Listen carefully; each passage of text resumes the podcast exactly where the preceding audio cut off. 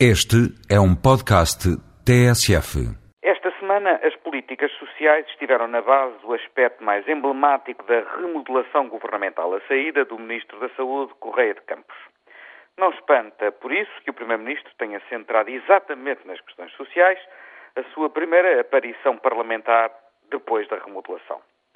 Mas, para além do peso da conjuntura política que explica a escolha, Seria injusto não sublinhar, entre as medidas anunciadas, a que prevê um aumento de 20% do abono de família para as famílias monoparentais, ou seja, para os progenitores, seja ele o pai ou a mãe, que vivem sozinhos com os filhos a seu cargo.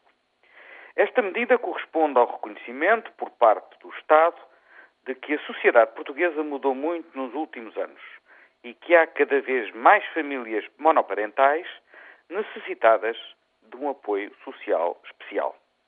Em nome da dignidade da mulher, porque este é de facto o caso mais frequente de famílias monoparentais, mas também em nome da criação de condições mais favoráveis ao crescimento dos respectivos filhos quando a vida determinou que os pais não vivam juntos.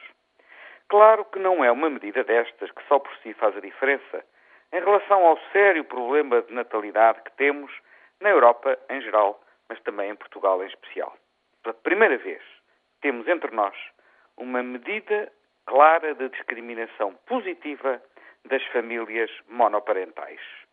Tardia em relação à mudança da sociedade, mas de certo oportuna e bem-vinda para muitos milhares de portugueses.